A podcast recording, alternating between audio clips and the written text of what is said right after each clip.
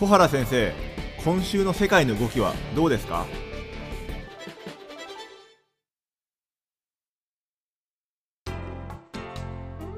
皆さんこんにちはオトバンクの上田です。あ皆さんこんにちは。あ東京大学の小原です。じゃあ早速なんですけれども小原先生本日はどのような話題でしょうか？はい。えー、っとですね、えー、インドパキスタンの関係ってまああの上田さんご存知かどうかえー、カシミール問題をめぐってですね、まあ、これまでも何度か、えー、戦争もしてるわけですけど、はい、あのこの問題がちょっと今急浮上してですね緊張が高まってて、えー、っと16日にも安保理で緊急会合が開かれたりしてるんですね。はい、でこの状況を少し今日お話をしたいと思います。あのカシミール問題はい、あのいわゆるあれだと思うんですけども、あの名前はよく聞くんですが、ええ、具体的にはどういうことなのかあんまり詳しくわからないんですけども、どういうそうですね、このカシミール地域っていうのは、はい、あのいわゆるヒマラヤ山脈の西側にあるですね、まあ、中国、えー、そしてインド、パキスタン、この3国がまあ領有を主張してですね、はい、それでこれまで紛争になってきたあ場所なんですね。で、実はあの1947年にですね、えー、実はあのイギリスからですね、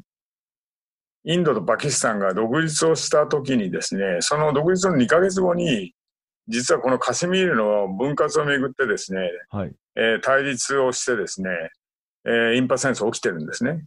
第1回目の、まあ、インパ戦争。はい、えー、その後も1965年に、えー、起きたりしてですね。で実はその、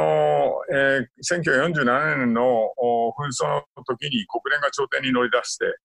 えー、そこでですね、まあ、あの、暫定的なですね、えー、線がまあ引かれたまあ、それが、まあ、いわゆる停戦ラインなんですけど、それが事実上のですね、今、境界線になってるわけですね。で、ここで、まあ、あの、実は何が今起きてるかというと、えー、あの、ご承知のようにパキスタンというのは、あの、えー、テロ攻撃をですね、この地域にしてるという、あるいはインドにもこれまでテロ攻撃をしてきて、その背後にですね、えパキスタンがいるんだという、まあそうしたそのインドのの安全保障に対する、まあそうした脅威っていうものがあって、まあインドがこれに対して報復をすると。いうようなことがこれまでもあったわけですけど、今月ですね、実はモディ政権がですね、このジャムカシミール州、この、まあ、あの、インドが抑えている地域ですが、これの実は自治権をですね、まあ、剥奪するようなあこ措置を取ったんですね。実はインドの憲法ではですね、この州には自治権が認められているわけです。ところが、それを削除する改正案というのを、まあ、議会に出してですね、これが可決し成立したということが、まあ、問題の発端になってるんですね。結構びっくりな話ですね。そうなんですね。これ、あの、ご存知のようにインドが独立した時にね、ご存知のようにガンジがね、出てきて、そして、あの、ネル、それから、まあ、ネルさんの娘さんのインデラ・ガンジーだとかですね。まあ、こういう方がインド国民会議派っていうのを率いてですね、まあ、インドっていうのは非常に多様な、あの、国ですね。あの、ご存知のようにヒンズ教徒が、まあ、多数を占める、まあ80%ぐらい、人口の8%ぐらいなんですが、実はイスラムもですね、人口の14%、なんと1億8000万人ぐらいいるんですね。はい。で、それ以外にももちろんキリスト教徒とかシック教徒とかいます。まあそうしたですね、多様な社会、特に言語なんかもものすごい数あるんですね。で、こうした社会をどうやってまとめていくかというんで、これはもうイギリスの土地だからすればですね、一つの国として存在するのは難しいようなまあ、そういうような状況だったのをですね、まさにこの今言ったようなあ立派な指導者たちがですね、まあ、不寛容な、寛そそうした不寛容なですね、排他的な、まあ、あのー、その思想ではなくてですね、まあ、そうした多様性を認めてですね、それでもって一緒になってやっていこうという、まあそうしたことで、まあ動いてきたのがですね、まあここに来て、ちょっとその、モディ政権、え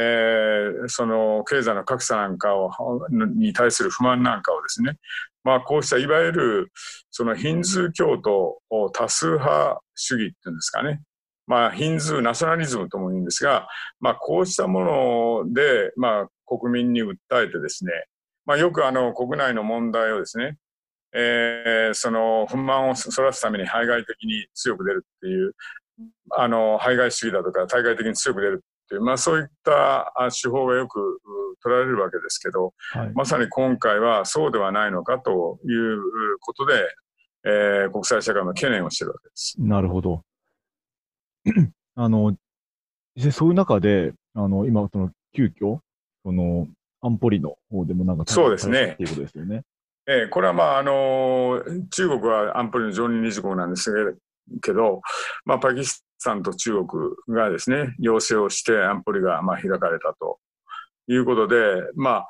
インドとパキスタンがですね、一方的なまあ行動を控えて、えー、自制ししなさいということを求めたということなんですが、まあ、この国連これまでですね、えー、あの、調停もしてきたという歴史、先ほどご紹介しましたけど、はい、えー、その今も国連監視団っていうのは、まあ、あの、活動してきてるんですね。まあ、そういう意味で、その、この今の緊張をですね、どう緩和していくかということがですね、非常に、あの、今後、この地域の安定にとってもですね、重要になるんですね。実はご存知のように、インド、パキスタン、中国というこの3国はそれで核を持ってるんですが、核兵器を。はい。したがって、あの、こうした緊張がですね、高まっていくとですね、その核戦、核兵器を持っている国同士ですから、非常に危険なその状況に陥る可能性もあるわけです。まあそういう意味で、はい、この今の緊張を和らげることがですね、今非常に重要なんですが、えー、どうも今の状況を見てるとですね、伝わってくるのが例えば、そのこの地域ですね、あの、ジャムカシミル州、今、あの、何千人ものですね、まあ、兵士が入って、治安部隊が入ってですね、それで、えー、っと、いわゆる通信を遮断していると。いうことで、まあ、てあの、電話とかインターネットが使えないわけですね。それから、あの、外国人のも含めてプレスの行動が規制されてます。写真を撮ってはいけないとかですね、ビデオを撮っちゃいけないとか言って、まあ、報道管制が敷かれててですね、一体今何が起きてるのかっていうのがよくわからないんですね。で、政治家とか、まあ、独立運動家が多数拘束されたというようなことも言われてますし、まあ、そういう中でですね、まあ、インドっていうのは今世界最大の民主主義国家です。はい。まあ、そういう意味でインドのですね、民主主義への評価っていうのにもですね、これは厳しいね、その評価が出てくるんではないかということが今言われているわけですね。で、まあトランプ大統領も、あの、えー、なんとか仲介できないかということで、えー、まあ、あのー、やってるんですが、インド側、モディ首相はですね、これは内政問題だと。で、そのインドとパキスタンで話し合えば済む話だということなんですけど、まあ、あの、パキスタン側はですね、これは国際問題だということで、えー、なかなかその糸口が今、ちょっと見つからないですね。まあ、このモディ政権がこれだけまあ、その強硬に出てるっていう背景は、先ほどちょっと国内政治の話をしましたけど、あのやはりですね、えー、っと、このモディ首相については、まあ、二つの顔があるっていうことをよく言われるんですね。はい。一つは、まあ、彼は、あの、グジャラート州の首相もやりました。それで、まあ、経済も、まあ、かなり外国資本を誘致してですね、まあ、発展させたということで、総理、首相になってからもですね、あの、インド経済調子が良くてですね、7%成長ぐらい維持してきているということで、まあ、経済通だという顔とですね、もう一つは、今回の措置に見られるようなですね、ヒンズー市場主義者の顔も持ってるんだということを、まあ、よく言うんですね。まあ、そういう意味で、この、あの、インドの民主主義っていうものを、つまり多様性の中でですね、要するに、まあ、その民主主義っていうものがもう機能してきた。まあ、そうしたですね、ものがですね、まあ、攻撃的なヒンズー、まあ、多数派主義っていうんですかね、そういうものによって、まあ、民主主義が歪められてきてる。で、これはもうインドの将来にとってもですね、えー、非常に、あの、危惧されるところじゃないかっていうことを、まあ、いろんなそうした声がですね、国際社会でも今出てるんですね。なんかその民主主義国家として、まあ、すごい大きなインドが、まあ、なんでそんな、あの、強行手段に突然出たんですか？うん、これはやはりさっき言ったような国内の、例えば、あの、実はこの4月から5月にですね、総選挙がインドでは行われたんですね。はい。で、文字の、モディ首相が属する、まあ、インド人民党 BJP って言いますけど、この、その人民、インド人民党のですね、その協協議、あの、主張っていうのがですね、ヒンズー至上主義なんですね。それで、いわゆるこうしたあのカシミールについてのあの自治権、えー、これをですね、剥奪するという公約を選挙キャンペーンでもやってたわけですね。はい。で、まあ、こうした、このナショナリズム的といったようなですね、訴えるような、こうした選挙戦術。まあ、あの、危機を先導してですね、まあ、あの、党の勢いを拡大してくるっていう、まあ、戦術を、まあ、取ってきたわけですけど、まあ、それが成功してですね、えー、今回選挙でも対象したんですね。で、そうした公約をですね、早速まあ、要するに実行に移したということではないかと思うんですね。ただそれが本当に中長期的にですね、あの、インドのさっき言った民主主義だとか、インドの国際的地位、あるいはパキスタンとの関係、えー、そのウィンウィンな形でね、インパキがあの協力していくっていうことがね、やはり中長期的には望ましいわけで、それに反する動きですよね。まあそういう意味で言えば、非常に私もちょっと憂慮してるというとこなんです。そうですよね。なんかあの、なんか、ね、紛争状態よりは多分、普通に仲良くやってる方が圧倒的そうなんですよ。メリット大きいと思うんですよね。上田さん、映画好きですか？映画好きですよ。